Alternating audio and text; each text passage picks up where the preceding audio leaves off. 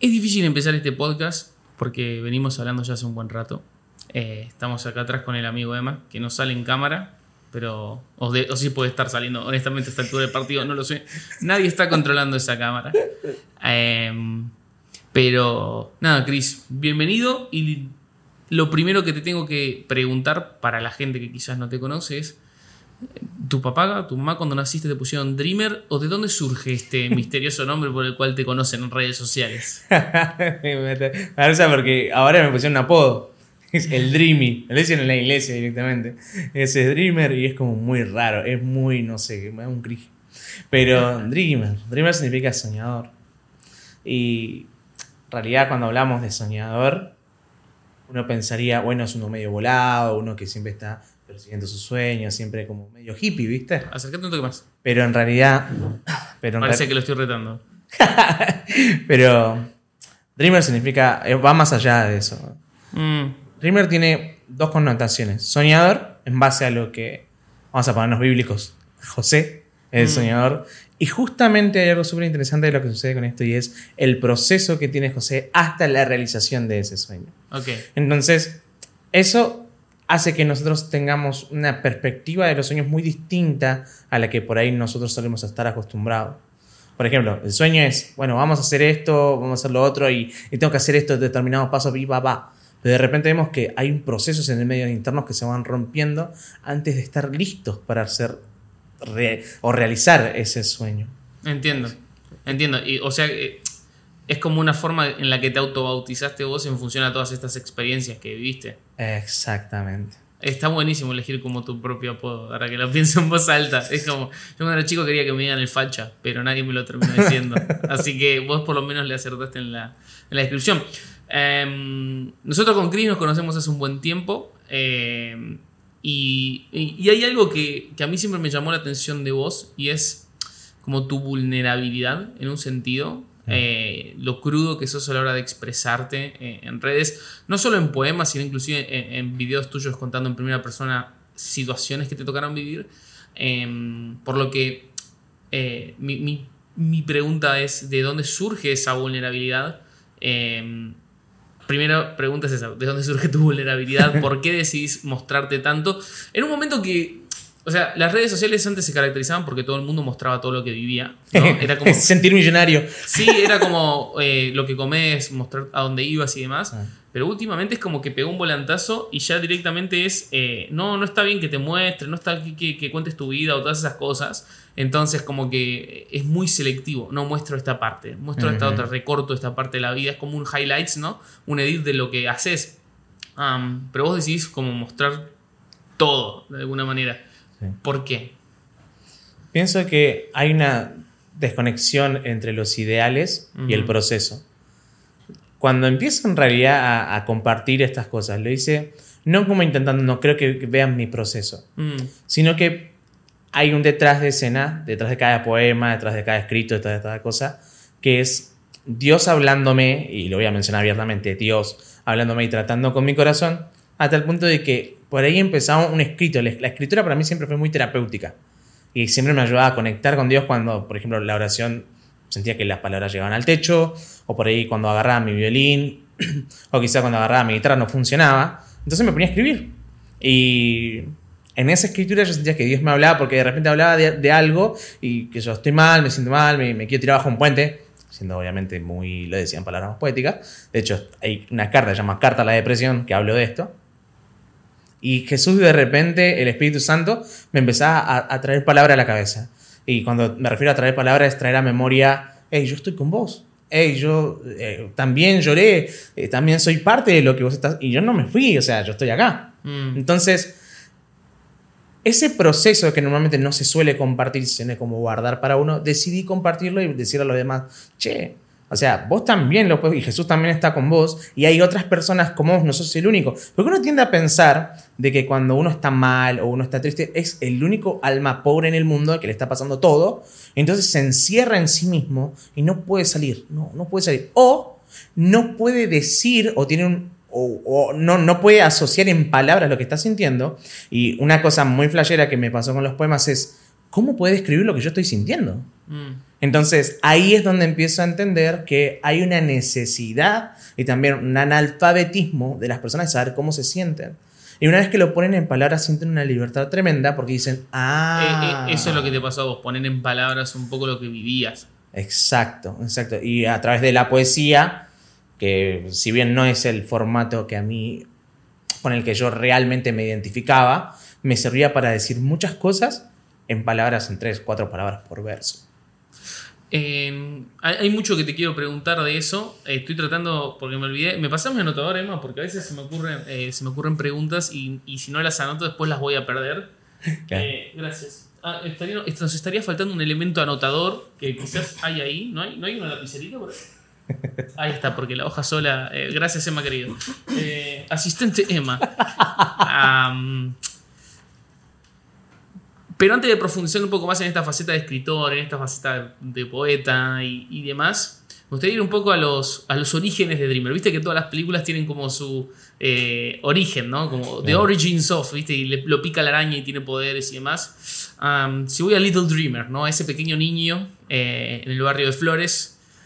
Eh, ¿Vos ya sentías una conexión con la escritura, con, con el arte desde chico? O, o, o sea, eras como el, no quiero ofenderte ni ofender a nadie, pero viste que había como un chico raro que le gustaba leer, que le gustaba escribir, y todos los demás no, queríamos jugar o, golpearnos. ¿Vos eras ese chico? Exactamente, yo era el que estaba ahí aislado, calladito, a un costadito con su librito.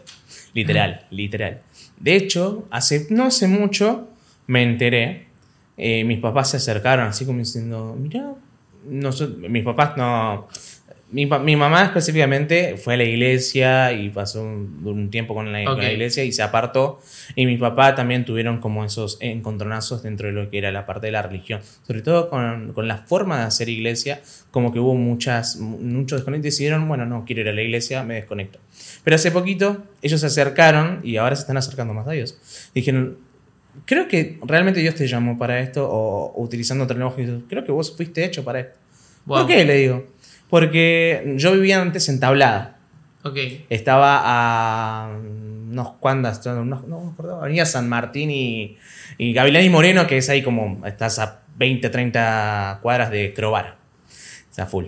Había, había, mucha delincuencia en el barrio, se había empezado a levantar la droga full, entonces el lugar era muy picante y nosotros vivíamos en una fábrica. Y en esa fábrica había como un descanso arriba y yo tenía tres años y decían que yo caminaba y agarraba una hojita de papel y con mi dedito empezaba a dar un discurso. Wow. Y iba de un lado para otro, de un lado para otro, así como dando algún mensaje súper importante, hmm. como hablándole a multitudes. Y dice que mi papá se acerca, me agarra el hombrito y me dice, ¿qué estás haciendo? Y dice que yo le respondo, eh, estoy practicando porque de esto me voy a ganar la vida. Wow. Típica respuesta de un niño de tres años. lo escucho todo el tiempo. y me empieza, y dice que se empezó a reír. Y hace poquito se acordó de eso y me comentó lo que, lo que le había parecido y dijo, ¿realmente Dios te llamó para esto? Wow. Y te lo voy a decir abiertamente, la primera persona que se opuso ante todo lo que estaba haciendo, exponiéndome a redes, incluso publicar, la primera vez que mi papá vio mi, el primer libro Engranaje, agarró y dijo, ¿esto sacaste? Y lo tiró a la, a la mesa. Y fue, me dolió muchísimo. Mm. Y en ese momento él me pidió perdón por lo que, por lo que hizo, o cómo lo dijo por no entenderlo, y realmente pudimos hablar en, otro, en otros términos. Pero desde chiquito, empecé después con cuentos para niños, me gustaba mucho el terror, leía muchísimo Stephen King, Edgar Allan Poe. ¿Y podías dormir de noche? Sí, no. algo muy, muy, muy clave que me pasaba era que en la fábrica siempre había muchos ruidos de todo, porque había ratas, había de todo. Una fábrica. Era enorme el galpón, entonces había condiciones en las que estábamos, pero no eran las mejores, debido a, a la pobreza que también se vivía en el lugar. Entonces yo flasheaba muchas cosas y creaba historias en mi mente. Eh, yo había un, el típico monstruo en el placar, pero no, estaba entre las vigas y en realidad eran visibles. Y, bueno, así esas cosas flasheaba y las escribía. o sea, hay, pequeños cuentos del pequeño Dreamer contando de pequeños monstruos en las vigas de la gran fábrica. Podemos encontrar ese material. Exactamente. De hecho, no. Hubo una vez que se, todo ese material en cuadernitos se quemó. Hubo un incendio en la ah. fábrica y se quemó todo eso con un montón de escritos que yo había hecho. Pero me acuerdo de llamar el pequeño Timmy. Mm. el pequeño Timmy, pero que era Estaba Escalofríos. ¿Te acordás de la serie Escalofríos? Sí, me Que daban en Magic Kid. Que usaban esos nombres tipo. A ver, eh, Douglas. Sí, sí, sí. sí. ¡Hey, Katin! Todos en neutro, vos usabas lo mismo. Yo usaba el pequeño Timmy. Y siempre era que viajaba un mundo paralelo o abría el, como el compartimiento donde estaba el motor de la máquina y entraba un mundo paralelo. Full eh, crónicas de Narnia, solamente que en vez de un ropero era una máquina. Claro. una circular. Eh, eh, y también, ¿no? Como.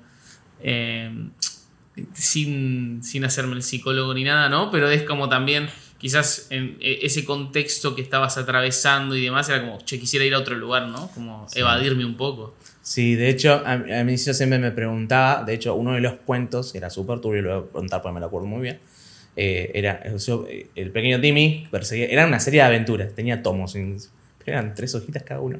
Claro. Y uno de los perseguía una ratita, se hacía amigo de la ratita y la ratita lo llevaba a un lugar y ahí le, le decían, no te metas nunca a esta caja, diciéndole la ratita, hablaban, no tenían un diálogo y le decían, nunca te metas en esta caja, que era la caja del motor, porque te va a llevar donde están los duendes y los duendes te llevan y no vas a volver a ver a tu familia.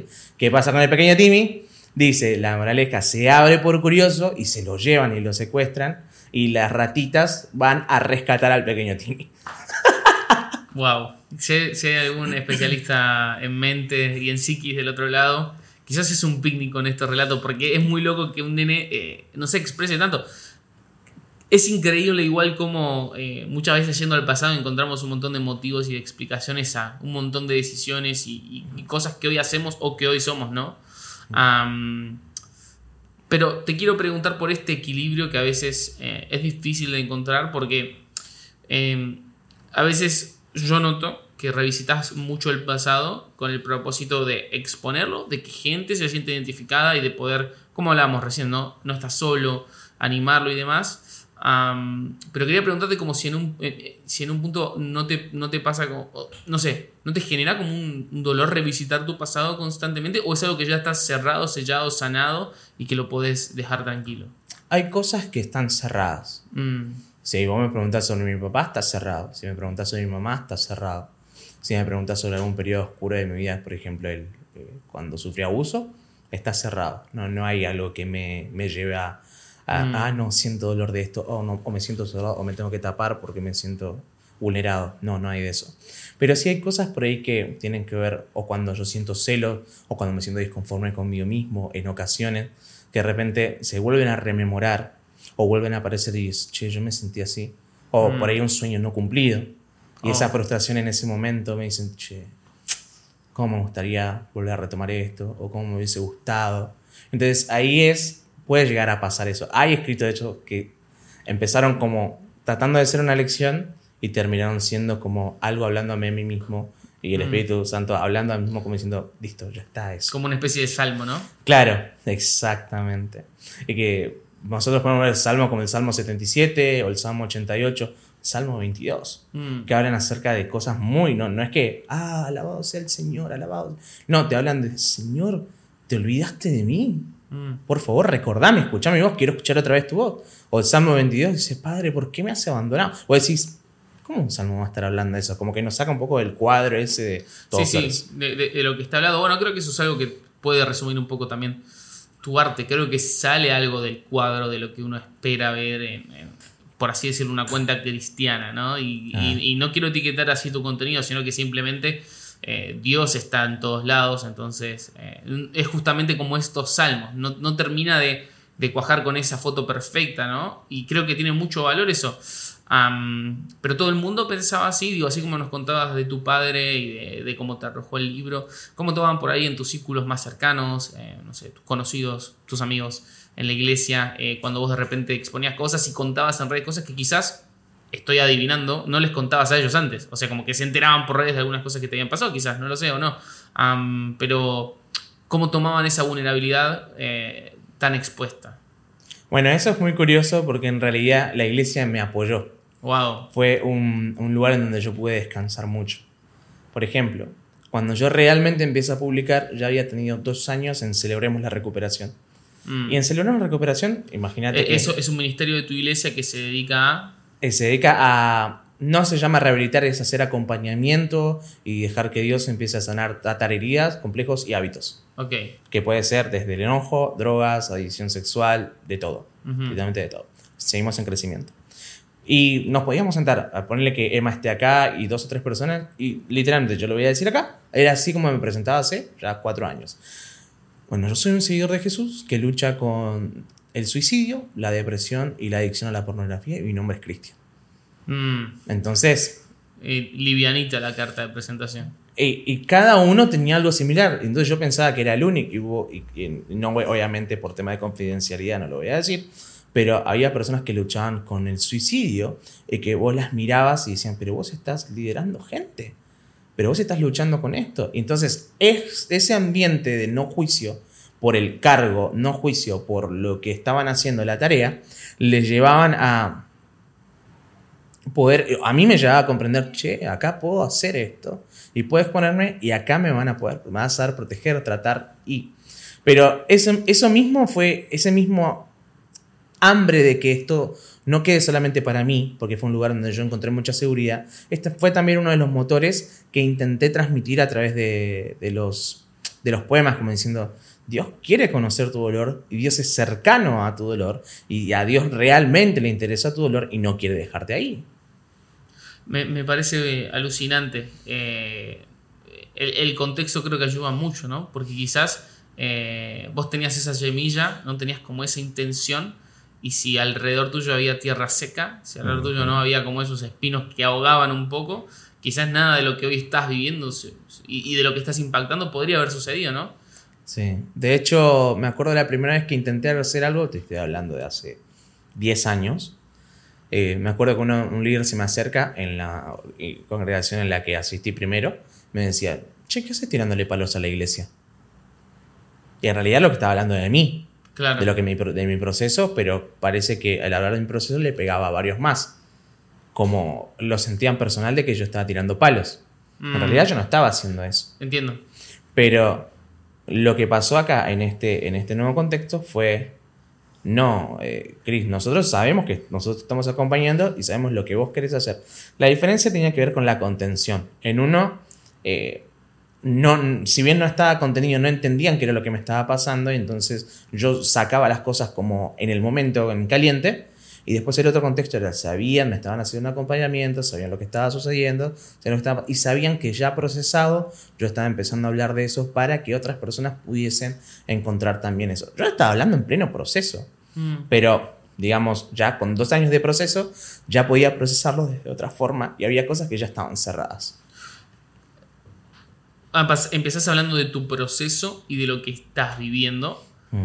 Y después eso internamente va mutando porque hay cosas que ya no estás viviendo. Exactamente. Sin embargo, sabemos eh, que, que a veces en redes es como que uno demanda más de lo mismo, ¿no? O sea, en plan, si estás hablando A, no empieces a hablar B, necesito que hables A, ¿no?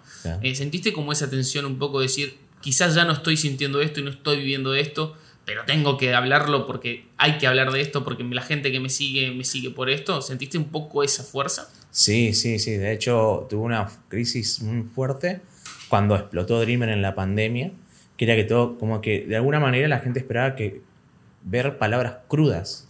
Claro, y, y eso voy, como quizás vos ya no estabas atravesando eso. O sea, quizás vos ya no te presentás de la misma manera. Ya no decís, soy. Cris que lucho contra la depresión, contra y todo. Ya quizás hay cosas que fuiste cerrando. Entonces, eh, ¿lograste ese equilibrio? O, o- o a veces se te iba un poquito la. para un lado. A mí me pasa, me pasa a veces, por eso te lo pregunto. No, sí me ha pasado. Hoy lo hago más desde, desde otro lado. Pero en, este, en este tiempo en el que yo te estoy hablando, Sí. sí, hubo un momento en el que no, me tiro más a. Voy a seguir hablando de esto que es lo que está pegando. Y por ahí, che, pero. Y en un momento sentí esa incomodidad, como diciendo, pero yo no soy. Es más, hasta me pasó de que llegué a decir, bueno, yo soy Chris el depresivo. No, no, no, no, no. Wow. No, no, no. Yo no soy Chris el depresivo. Yo soy eh, Cristian, que hijo de Dios, en todo caso está en lucha, o que está trabajando con esto, porque es, es algo que está en mi cerebro, no es que yo, yo nací de, con, esta, con esta condición en mi cabeza, eh, tema de ansiedad y demás, y eso hace que a veces en un punto piensa, yo no voy a ser libre nunca, pero a la vez veo la poderosa mano de Dios ahí. razón por la cual está también en esta podcast. Pero en un punto fue como, no, y, y si expongo más esto, y si me, me, me, me pongo, me hago más vulnerable para que captar más y que otras personas quizá puedan llegar mejor al Señor, pero en realidad era como, no, en realidad estás queriendo eh, que la gente mire, mire tu contenido. No sé si me explico bien. No, pero- no, no, sí, sí, es- súper claro. De hecho, mi pregunta apuntaba a eso, ¿no? Ah. Apuntaba a que, eh, digo, como creadores de contenido, dice que muchos que nos ven o están creando o tienen aspiraciones a hacerlo, eh, a veces caemos en esto, ¿no? O sea, vos tirás un post, tirás un video, tac, tac, de repente uno pega. Ah, debo hacer más de esto, ¿no? Y haces más, haces más. Y por ello un momento que o te cansás, o eso ya no te representa, eh, o ya no estás luchando con eso que tanto empatizó. Em, entonces apuntaba a eso, así que creo que creo que lo desarrollaste bastante bien. Sí, además, en el tiempo en el que, en el que nosotros empezamos, eh, no se hablaba casi de pornografía en el proceso. Mm. Yo llevaba, cuando empecé, llevaba cuatro meses de sobriedad, que para mí era una enormidad. Mm, Una enormidad para todos aquellos que están luchando con la pornografía, saben que cuatro meses es un montón. mm. Ya per se decir, che, hace una semana que no consumo, es un montón, porque literal, hay la gente que sabe, de, de- porque lo vive, sabe que a una semana sin esto empieza, y si tienes adicción, empieza a tener ataques de ansiedad, Mm. empieza a comer un montón, porque es una adicción, es algo que te quema el cerebro. Así como también la visión y la forma en la que ves, entonces buscas de alguna manera, pero llega un punto en el que decís, no, pará, basta. Entonces yo ya no me podía encerrar en la cajita de escribo poesías, ni, ni tampoco quería definir el arte que yo estaba haciendo como, ah, esto habla de la depresión. No, quería, no, yo quiero que vean a Jesús, creo que, Mm. que, que- que encuentren la salida. No, no, no quiero que se queden solamente con lo que yo hablo, digan, ay, sí, fue una linda palmada en la espalda, sí, este me entiende. No, eso sería enfocarte en mí. No, yo quería que cada poesía diga, no, papá me habló, Dios me habló. Recién hablabas de que al comienzo quizás no había nadie hablando de esto, ¿no? Am, ¿Sentiste, quizás no de tu iglesia, ya contaste que te apoyaban, pero sentías así en redes mensajes, te llegaban críticas sobre eh, por qué estás hablando de esto, de esto no se habla y cuestiones así? Sí, te digo alguna de las frases. eh, usted necesita ayuda, hermano. Eh, a mí me parece que usted es un hipócrita. Mm. Eh, o, o- o también el otro, otro, otro me acuerdo. Qué que- fuerte, ¿no? Como ver algo en redes y decirle al otro hipócrita. Es como, Sí. si no lo conoces, o sea, es como, tipo, justamente hipócrita es alguien que vive algo distinto a lo que dice. Si no sabes cómo vive el otro, no, no, no puedes etiquetarlo de hipócrita. No, además es como, o, o la típica de intentar dar consejo tras consejo tras consejo y por ahí en realidad, está bien, te entiendo, eh, que vos ves que la, por ahí la persona está mal y intentás de tratar de ayudar en algún punto, pero en realidad no, no, no, no es para lo que está diseñado, lo que está hecho. De hecho, después de un buen tiempo, eh, casi ni tuve mensajes de hate. Mm. Por ahí personas que decían, vos estás usando a Dios para... No, estás usando la depresión para atraer más gente a, a tu fe o, o- o para que donen plata y en realidad... Claro, por ahí gente que, que no sé, le parecías recomendado porque seguían temas de depresión Claro, sí. eh, y nada que ver, y, y metías a Dios en el medio y decían, che, ¿qué es esto? No, aparte Flash es que nunca promocioné una, la- las, las publicaciones, no están promocionadas, fueron de boca en boca. tac, tac, tac, Sí, sí, sí, sí, una locura. Una completa locura. Es, es- es la magia de las redes. Pero si- sin irme de esto, eh, al tiempo, si queremos hacer una manera, yo creo que siempre hay gente haciendo, pero podemos decir que fuiste primero en algunas cosas, o pionero, o hay un grupo de dos, tres, cuatro que hicieron cosas que nadie estaba haciendo y que hablaron de temas que nadie hablaba. Hoy creo que se ha hecho común, creo que hay muchísima gente hablando de esto, muchísima gente exponiendo sus procesos, muchísima gente haciendo poesía, o sea, es como que se fue popularizando, ¿no? Y está buenísimo que a veces haya más gente haciendo cosas, pero para uno que está desde el comienzo, ¿cómo se vive eso? Digamos, como de repente ser el distinto a... Ahora hay muchos hablando de esto, ¿no? Es como. ¿sentiste algún tipo de, no sé, como tensión de, oh, cómo me destaco, de depresión, o, o no? Sí, me comparaba de hecho con uno que conocemos muy bien, con Fede. Fede. Fede que, que escribe un formato. Saludo para Fede, Fede está invitado, cuando quiera. Vamos. El, el Fede escribe muy bien. Mm, Y lo que hace, lo hace muy bien. Me gusta mucho su estilo y siempre fue para mí una inspiración. Porque no es que él empezó primero o yo empecé después o publicamos ahí y publicamos. No. O sea, cada uno de repente nos encontramos en medio del camino y es como, Che, vos haces lo mismo que yo. O hacemos cosas parecidas. Che, vos también haces poesía. Che, copado esto. Nuestros procesos son distintos. Cada uno tenía su propia lucha y demás. Y cada uno lo expresaba de su forma. Pero yo empecé a compararme mucho con él. Yo Hmm. decía, che, pero mis, mis poesías son súper darky. son súper son Claro. súper depre. y, y de repente por ahí no tenían lo- los comentarios y venían, uno me decía, che, tu poesía, hubo un- en las primeras, che, tu carta a la depresión es lo que yo siento y decidí buscar ayuda en, en un psicólogo, en la iglesia, decidí contarlo. Y por ahí en, en- en su momento, en ese momento de vorágine, eso mm, a mí me, me- me era de motivación, pero después pasaba un tiempo en el que decía, che, pero yo quiero hacer también lo que hace este. Hmm. Pero en realidad, no, Dios, Dios fue, no, vos andás por acá y Él va por acá, vos andás por esto. Claro, claro, pero eh, me parece súper interesante eso y creo que la comparación es algo con lo que estamos recontra expuestos en internet, en las redes y más si estamos creando contenido eh, Ujú. de manera intencional para alcanzar un público. Ah, pero aún así creo que todavía con Fede eran, eran como una novedad, ¿no? Eran como Mm. medio pioneros, como decía recién.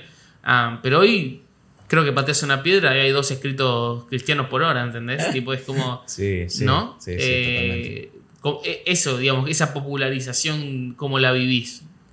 Y hoy por hoy es como. Es como difícil de explicar, de responder esa pregunta. Porque no le he prestado mucha atención a eso. Es como, ok, Dream, Dream me representa esto. O sea, la identidad de Dream está súper clara. Está también súper claro su propósito. Y sigo haciendo lo que tengo que hacer y lo que, lo que el Señor me va diciendo.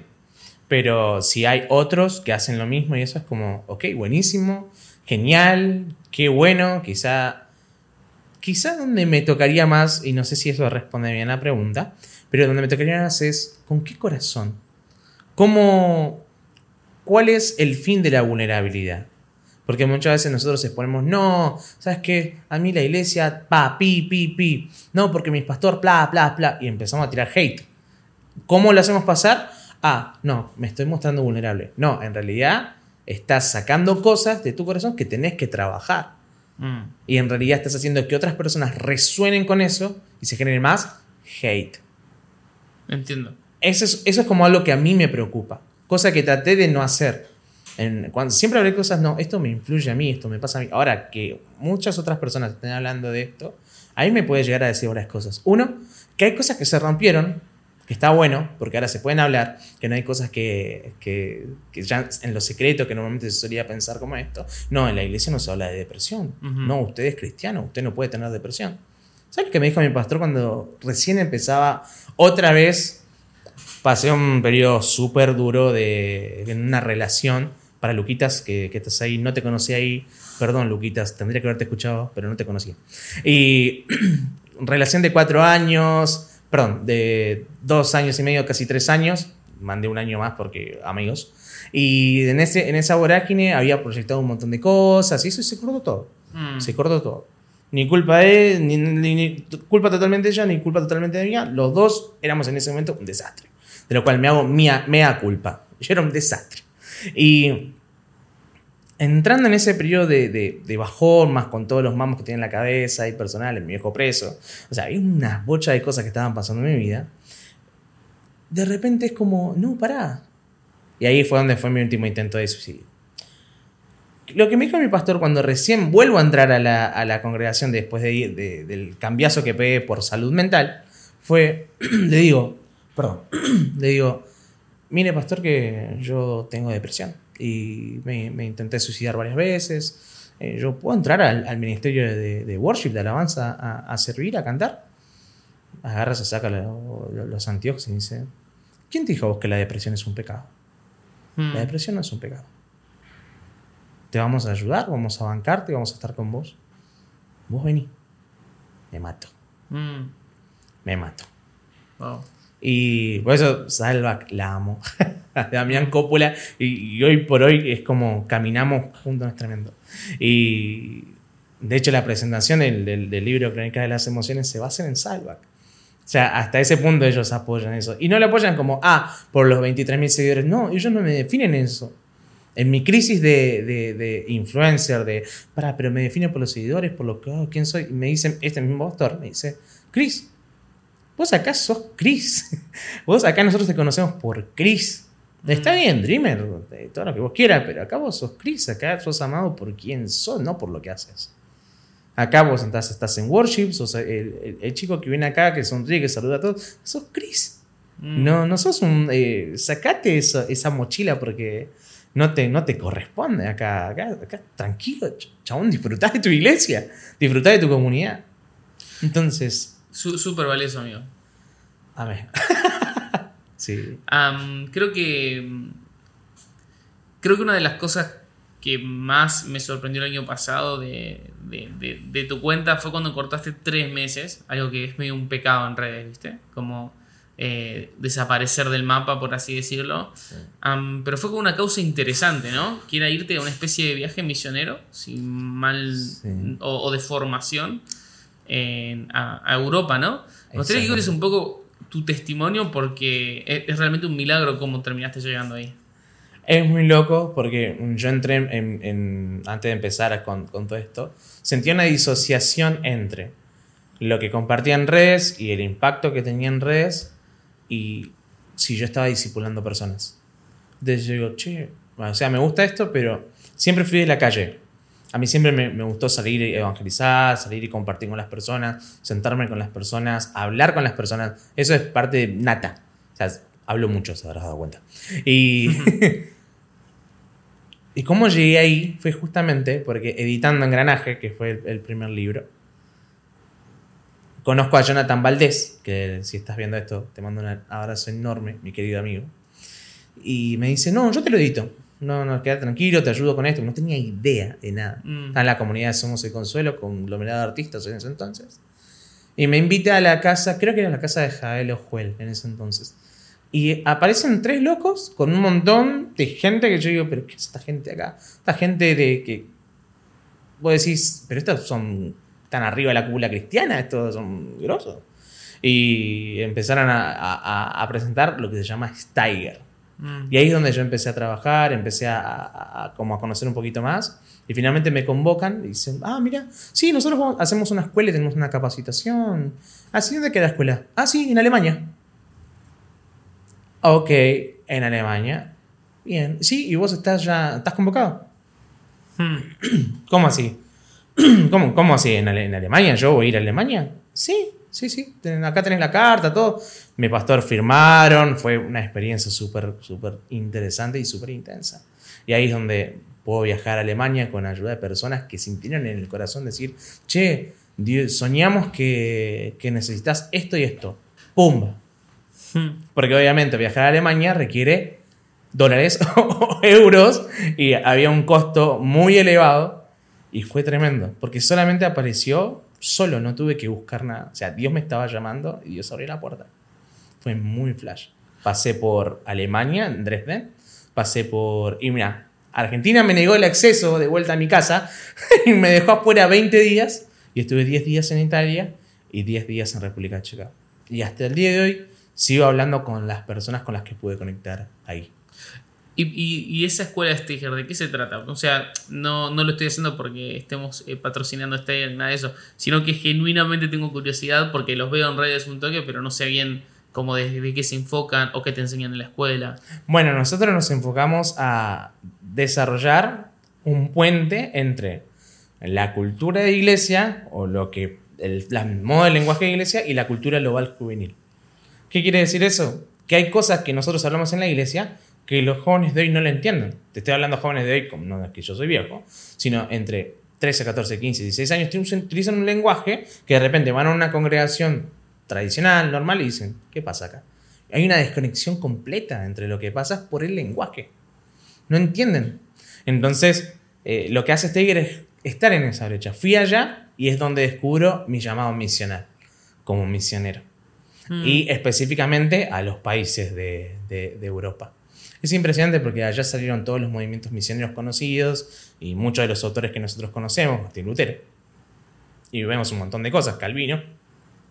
Y de repente uno llega allá y hay una sequedad e iglesias luchando un montón. Porque la gente eh, se hace reacia a escuchar del mensaje. O dice, no, esto ya quedó viejo. Ellos se identifican a sí mismos como una cultura post-cristiana. Que ya está, el evangelio es algo de mi abuelo. Y quedó ahí atrás en el Mm. pasado. Incluso hasta en Italia. Es super flash. Y de, de todos esos lugares eh, que visitaste, Italia, República Checa, Alemania, eh, ¿en, en cuál sentiste más hostilidad? En República Checa. ¿En en? Praga. En Praga. Está, se me ocurrió, como Chris, siempre Ah, tan ah, con- espontáneo. con- contá- a mí me la contó antes de cámara, pero es una anécdota que realmente vale la pena escuchar. Estaba, estaba- me, me presta mi hospedador, Henry, Henry Schmach. Eh, me, me presta su guitarra. Me dice, bueno, acá tenés, puedes tocar, puedes salir, pasar por la ciudad en Praga. Pleno centro de Praga, no me acuerdo ahora cómo se llama el puente ese, pero tiene un pórtico enorme y tiene un nombre raro. Y subo hasta, hasta ahí, hasta el- todo lo que es la parte del centro, recorro, y voy con mi guitarra, y en ese, en ese puente hay un montón de estatuas, y todas estatuas como representando a los ángeles, a Jesús. ¿Qué se me ocurre hacer al Cristian? Al... Se me ocurre hacer adoración pública.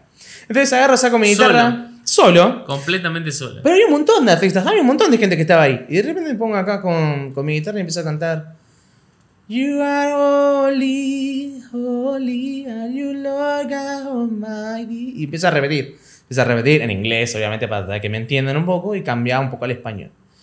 De repente se me acerca uno y me dice, me habla en checo, no lo entiendo, pero me, empieza a agarrar como el hombro fuerte, ¿viste? Y me dice como, ¿qué, ¿Me, me podés describir el aspecto de este checo? Era remera. Mirá cómo me acuerdo. Remera lisa, bordó, pantalón de jeans súper común, blanco alto. Una locura, alto. rubio. Rubio, claramente, y ojos verdes. Mm. Y agarra, y me- pero viene, pero sí como enojado, ¿viste?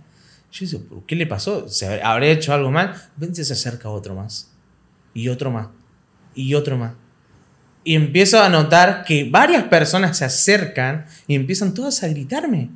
Yo digo, ¿pero qué pasó acá? Y todas en, en distintos idiomas o en un solo idioma, no tengo ni nada más pálida idea de que me estaban diciendo.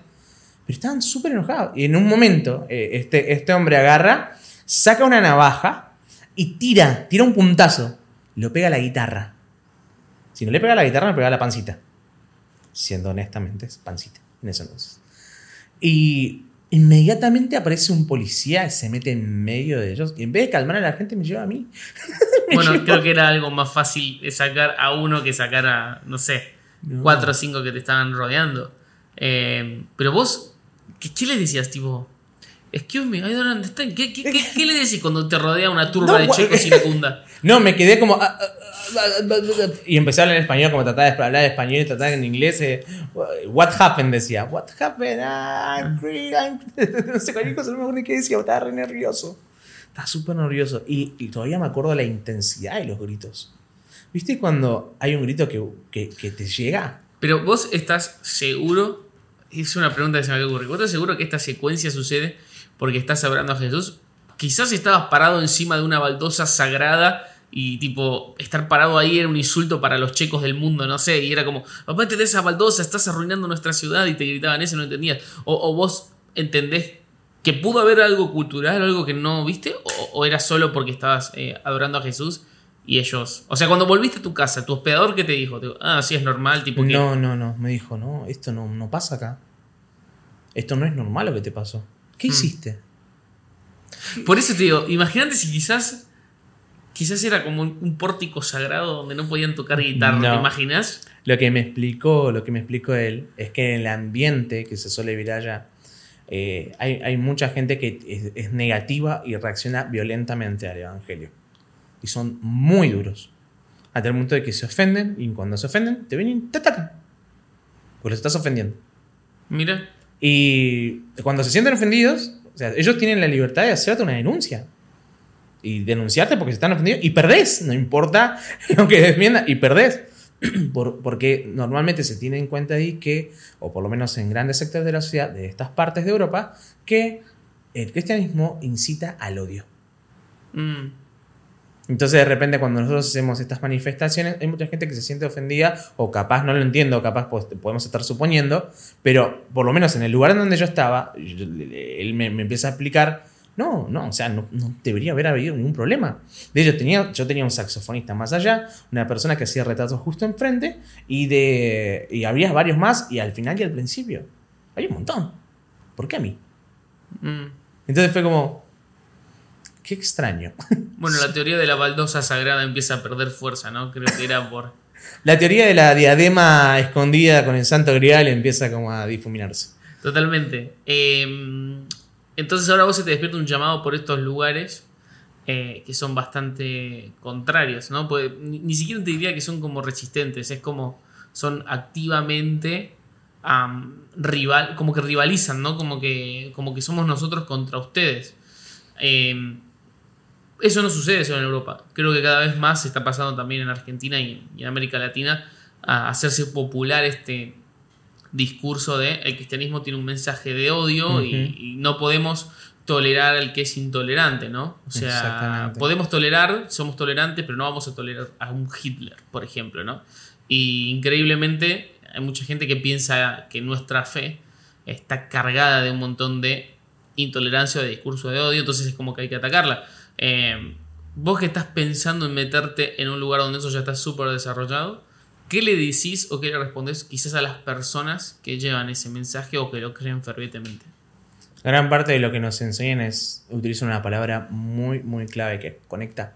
Mm, Conecta con las personas, conecta con, con lo que ellos están viendo y deja que el Espíritu Santo hable en el momento en el que tenga que ser. No vayas así de prepo, como dice un cristian inocentemente con una guitarra así. Claro, no te lo quería decir, pero es como que justamente hiciste lo contrario a lo Claro, que te me prendí fuego. que hagas. Dios. Pero lo hice desde lo que uno está acostumbrado acá, hubo un choque cultural. Mm, Hubo un choque cultural. Y dentro de ese choque cultural también hubieron algunas cosas que chocaron. O sea, no fue idóneo lo que yo hice. Por más que lo hice de corazón, por más que lo hice de forma privada, por más que lo hice para mí. Pero al hacerlo público, hay gente que se ofendió. mm. Ahora, eso es compartir la fe. Hay, hay a veces incluso entre personas que están compartiendo en las plazas, cuando vos te pones acá en Argentina, hay gente que no es que te va a agarrar con un cuchillo, pero entrar a veces entra en, en- en alguna conversación en donde se pone muy heavy.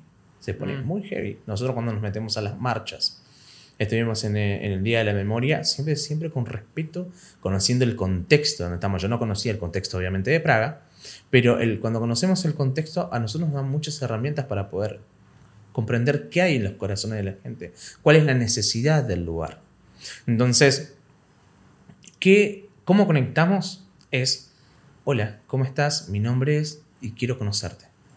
O sea, vos arrancás eh, eh, en Steiger, digamos, es como el speech, como arrancás así. Sí, O sea, yo estoy en la calle y de repente se me acerca un, un Happy Chris y me dice, hola, ¿qué tal? Mi nombre es Chris, quiero conocerte. Y, Oh. O sea, per- permito, permitime inferir que la tasa de rechazos a esa invitación debe ser bastante alta, ¿no? Porque es como, quiero conocerte y es como, ¿por qué? O sea, ¿no? ¿Qué, qué es lo que te dice la gente? ¿Se prende en esta conversación? O sea, ¿es, es efectivo ese sistema? Lo pregunto desde el conocimiento. No, primero que no uso la palabra quiero conocerte. Ahí tenemos dinámicas. Ahí va. Pues digo, es como me parece un poco... eh, Hay, hacemos dinámicas artísticas y entre esas dinámicas dejamos que las personas se acerquen e iniciamos conversaciones. En esas conversaciones no es típico, che, te paso, mi contacto es... Y no es, ah, bueno, yo quiero pasarte el, eh, el speech del Evangelio A, B, C, D. No. Che, ¿te interesa? ¿Qué, qué fue lo que te llamó? ¿Querés saber más? mm. Eh, queremos eh, saber cómo pensás y, y- y qué te origina esto o qué te produce esto, perdón. Entonces ahí empezamos a conectar con las personas. Es un proceso de conocimiento. Ahora, lo más sorprendente es que más allá de esta experiencia que te cuento que fue súper aleatoria y random y la primera tan violenta, en la que peligró mi vida, eh, la gente está muy abierta a, a escuchar de Jesús. De hecho, en Dresden nos sucedió de que una persona dijo, pero yo no sabía que, que Jesús amaba así. Yo, nadie me habló de un amor así. Mm. O sea, ¿por qué nadie me habló de un amor así? Y nos decía así la señorita. ¿Por qué nadie me habló de un amor así? Yo quiero más de ese amor así. Hicimos, en una de las dinámicas, hicimos una, éramos 178 estudiantes, en una, hicimos como una marcha con todas las pancartas super flash, estaba la policía alrededor nuestro, y, y todo decía Jesús salva. Pero no tenía ningún mensaje que incitara al odio. Solamente proclamábamos el Evangelio y que Jesús había, había muerto por ellos y que había resucitado por ellos. ¿Qué sería un mensaje que incite el odio? O sea, ¿qué podrías poner en una pancarta como para que tipo sea eso? no gays, no homosexuales, Bueno. eh, no depresión. eh, algo que, que les diga a ellos antes de, de- de- Bueno, una confrontación propiamente Sí, sí. Con, con lo que ellos no estén de acuerdo y digan, ah, a, usted, a mí no me aceptan. Por Mm. mi condición ustedes no me aceptan. Entiendo. A eso, a eso. Ese tipo de incitación al odio. Algo que lo censure. Entiendo. Em, llevamos unos 45 minutos, tres cuartos de hora, amigo. Em, pero no, no podemos cortar, no podemos no avanzar si no hablamos de tu lanzamiento, de Crónicas de las Emociones. Es tu libro número 2. Un libro que, que costó su trabajo. Dos años. ¿Por qué lo estás sacando ahora? Eh, yo sé que lo tenés casi terminado hace bastante tiempo, ¿no? O sea, ¿por qué elegiste este momento para publicarlo? Ahora me encuentro en un momento en el que el norte está bien marcado y pude cerrar muchas cosas. Mm, Eh, patrones de mi corazón que venía repitiendo, como, y acá me voy a exponer muchísimo más.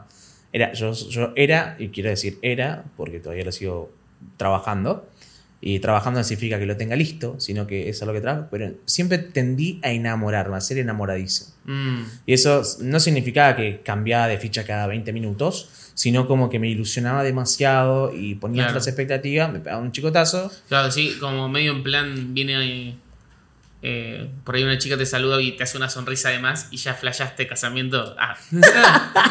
No, no tan así, pero algo así. o sea, no.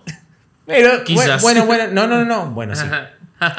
Sí, sí, me ha costado, me costó muchísimo, me ha costado Mm. muchísimo. Me ha, me ha llevado a no saber incluso cómo relacionarme con las mujeres, entonces me llevaba como un encontronazo muy fuerte, porque, eh, bueno, esa fue la razón por la que me sentía muy hipócrita al escribir sobre estas cosas, y, y me podrías preguntar, ah, no, pero ¿no te sentías hipócrita de, de escribir esto en red? No, porque justamente el enfoque de este libro se va a llamar Crónica de las Emociones, tenía que, tenía, tiene que ver con esas cosas que se viven en carne propia. Sí, sí, bien a flor de piel. Claro, no, no es que te estoy maquillando para que parezca alguien, no. Estoy hablando, esto es- produce esto, hace esto y es así.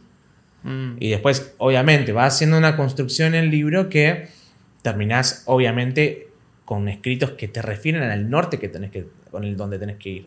Como la parábola del hijo pródigo. O sea, te fuiste, te, te- hiciste todo lo que hiciste, estás comiendo con los cerdos, pero hay un padre que te está esperando. Vos diste un paso, el dio 100. entiendo. Entonces, este lanzamiento me costó mucho por eso, porque me costaba mucho aceptar la paternidad de Dios en diferentes aspectos de mi vida. Y cuando acepté la paternidad de Dios en cómo yo me veo como hombre y en cómo puedo ver a las mujeres y relacionarme con, con ellas, sin esa doble intención, sin eso de expectativa de que tiene que pasar algo necesariamente, a mí sentí una libertad y el Señor Mm. me permitió poder hablar y poder tratar estos temas desde otra manera. Am, decías que tu norte lo tenés bien definido. Entiendo que involucra este llamado misional Ujú. eh, co- como elemento central. Pero, ¿qué rol ocupa el, poeta, el, escritor Dreamer en ese norte? Eh, digamos, eh, acabo de sacar un segundo libro, no te voy a apurar con un tercero, pero digo, eh, ¿el, el plan es continuar con esto? ¿O, o sentís que es una etapa que está cerrándose un poquito? Mm, De hecho, quizás desde Instagram te podría decir que está un poquito más como cerrada, como lo estoy haciendo más pausado. No estoy en el afán de crear tanto contenido, sino hacer contenido como es esto para este tiempo. Mm, No es hacer todo el tiempo eh, publicación tras publicación tras publicación, sino no, es puntual, es esto y es lo que Dios está hablando para este tiempo. Pero en realidad son, y acá voy a hacer un mega spoiler, son cuatro tomos. Esos tomos tienen engranaje, que justamente es lo que engrana el proceso con el otro, es la base de por qué Dios empieza a moverse con procesos. Crónica de las emociones es el valle de sombra y de muerte, el, el desierto donde vos ves todo lo, lo negativo, pero vos sabés que hay una, pie- una- una tierra prometida y Mm. sabés que el Señor va adelante tuyo y no tenés nada qué temer. Después está vulnerable, en donde eso, toda esa crudeza va a empezar a, a- a tomar una forma de, de ramita, va a empezar a crecer, va a empezar a florecer cosas. Y en ese vulnerable ya hay escrito, ya tengo como ma- algo maqueteado, pero todavía está en oración. Y finalmente tengo el título del último que se llama Fuego Interior. mm, Que justamente todo esto que produce esa vulnerabilidad, el fuego purificador de Dios lo que hace es transformarlo en algo. ¿Qué, qué sucede cuando hay, un, cuando hay un incendio? Puede sembrarse algo nuevo. Toda esa cizaña, eso que creció mal, ahora se prendió fuego y ahora puedes sembrar otra vez esa buena tierra. Y ese fuego interior es el Espíritu Santo. Mm. O sea que el ciclo está claro, digamos. Vos tenés la visión bien clara de. Sí, de hecho, ese es el simbolito de que aparece en los libros, en las partes de atrás, de semilla, eh, brotecito, eh, árbol un poquito más crecido y árbol maduro. El árbol maduro que va a ser incendiado, ¿no? sí, literal. El prólogo lo escribe Itiel Arroyo. Ay, ese prólogo, perdón, Itiel, si llegas a ver esto, perdona, tardé dos años, sí. dos años tardé. Hace, o sea, hace dos años Itiel ya te había hecho el prólogo. Sí, antes de la pandemia. Esto te lo pregunto porque me lo preguntan mucho a mí y quiero ver qué respondes vos. Eh, ¿Cómo llegaste Itiel? O sea, ¿cómo terminaste haciendo que él te escriba el prólogo? Le fue muy flash, ni siquiera yo entiendo cómo fue que pasó. Resulta que. ah, creo que había sido así, si mal no recuerdo, perdón, y me corregirás. Pero él le había llegado mi libro, le habían hablado de mi libro, Engranaje, y él mostró interés en el título y en lo que yo estaba hablando en ese momento, que era súper crudo, hablando de siempre lo que me caracteriza a Dreamer es que habla muy crudamente. Y la forma poesía es así, como para que. Y se, interesa, se interesó por el proceso y dijo: Quiero que lo compartas, quiero compartirlo con la comunidad Lux. Y empezamos a hablar. Entonces, Cristian, yo tengo la particularidad de que una vez que hablaste conmigo, te, te sigo sacando charlas, sigo, o le mandaba mensajes, eh, Iti, Iti le digo yo, eh, oro por tu ministerio, oro por tu familia, oro por lo que estás haciendo, eh, te doy este, este versículo y oro por vos. Por más que por ahí siempre me respondía, o sea, Iti es lo más. Siempre me respondía y decía, gracias, bro, gracias, amigo, aprecio mucho tu cariño, aprecio mucho tu cariño. ¿Viste cómo habla él, que habla como... Y sí, como español. es- y finalmente cuando hacemos, eh, le empiezo a contar de esto, le digo, Iti, ¿no me, me escribirías el prólogo de mi segundo libro? Quiero hablar de esto, de esto, y me dice, bueno, a ver, pásame el escrito. 462 hojas en ese entonces, y lo leyó, hizo un, un prólogo que cuando lo leí fue como, ah, esto, sí, Gracias. sí, es tremendo, gracias. Qué bien, amigo. Espectacular. La presentación cuando es, o sea, esto va a quedar igual permanentemente, pero para los que todavía estemos ahí en fecha y en tiempo y espacio justo, Bien, ahora todavía queda por confirmar, pero muy, muy seguramente va a ser el miércoles, creo que es 8 de junio. perfecto. 8 de junio. Igual puede ser que varíe, así que estén atentos un poco a, a las redes de Dreamer. Am, hay- hay- Julio Leiva, no sé si lo tenés de caja negra. Eh, Sí. Bueno, siempre hace al final, eh, cuando está cerrando eh, la pregunta. Hay una pregunta que no te dice que te gustaría que te hubiese hecho. Y se me ocurrió hacértela ahora. Hay una pregunta que no te dice que te hubiese gustado que te haga. Ese momento incómodo en el que... Máximo silencio, máxima incomodidad. Pero aparte, nada, ni un momento. No tengo la más vale idea. Tenemos acá atrás un comunicador, Emma. Emma, ¿hay alguna pregunta que tendría que haberle hecho a Dreamer que no le hice? Emma no, no escuchó nada. Estaba ahí. Emma. Meta, Y- estaba, estaba cruzando el charco ahí. Meta provocación. Sí, está. Eso después lo No, recortamos. sí, hay, hay una, hay una buena pregunta que habría que agregar. A ver. Eh, Cortita, ¿eh? cortita igual. No, la respuesta puede ser larga, pero vos tenés que hablar poco. Ah, ok, ok, hablo corto. este. Nada, o sea, en realidad en el proceso de escritura, tiene dos libros. ¿Cuál es el sueño detrás de terminar los cuatro libros que está escribiendo? Oh, esa es buena. Uh, qué buena pregunta que hizo. Chris, em, en este proceso de escritura que llevas dos libros, la repito tal cual. No, pero digo, ¿cuál es el espíritu detrás de completar este ciclo de cuatro partes? ¿Por qué lo estás haciendo? Yo creo en la comunidad. ¿Qué tiene que ver comunidad? Creo que las personas que entran a cada escrito entran en un proceso. Y siguen, por algo ahora somos 23.000 y por eso el escrito sigue. Entonces la idea cuando yo empecé a escribir engranaje, digo, che, yo no quiero que se queden con esta parte. Yo creo que, eh, creo que hay cosas y estas personas van a seguir leyendo, entonces quiero regalarles el proceso completo. Hmm, Y si bien eh, mi proceso completo va a ser cuando yo me muera, quiero dejarles lo que el Señor me enseñó acerca de lo que significa un proceso completo. hmm. Entonces, engranaje, crónica de las emociones, vulnerable y fuego interior es lo que el Señor usó para que yo pudiese encontrar una comunidad, para que pudiese ser protegido y valorado y conocer mi, pater- eh, mi conocer la paternidad de Dios, sentirme aceptado y también saber quién es realmente Él. Y esa es la herramienta más útil que yo le puedo dar a una, a una persona, que pueda conocer quién es realmente Dios. Esa es mi sueño y espero sea mi obra consumada en vida. Hermoso, amigo. Gracias por venir. Gracias a vos, David. Gracias por traer a Emma también. Emita. Y bueno, nosotros nos vemos en otro episodio.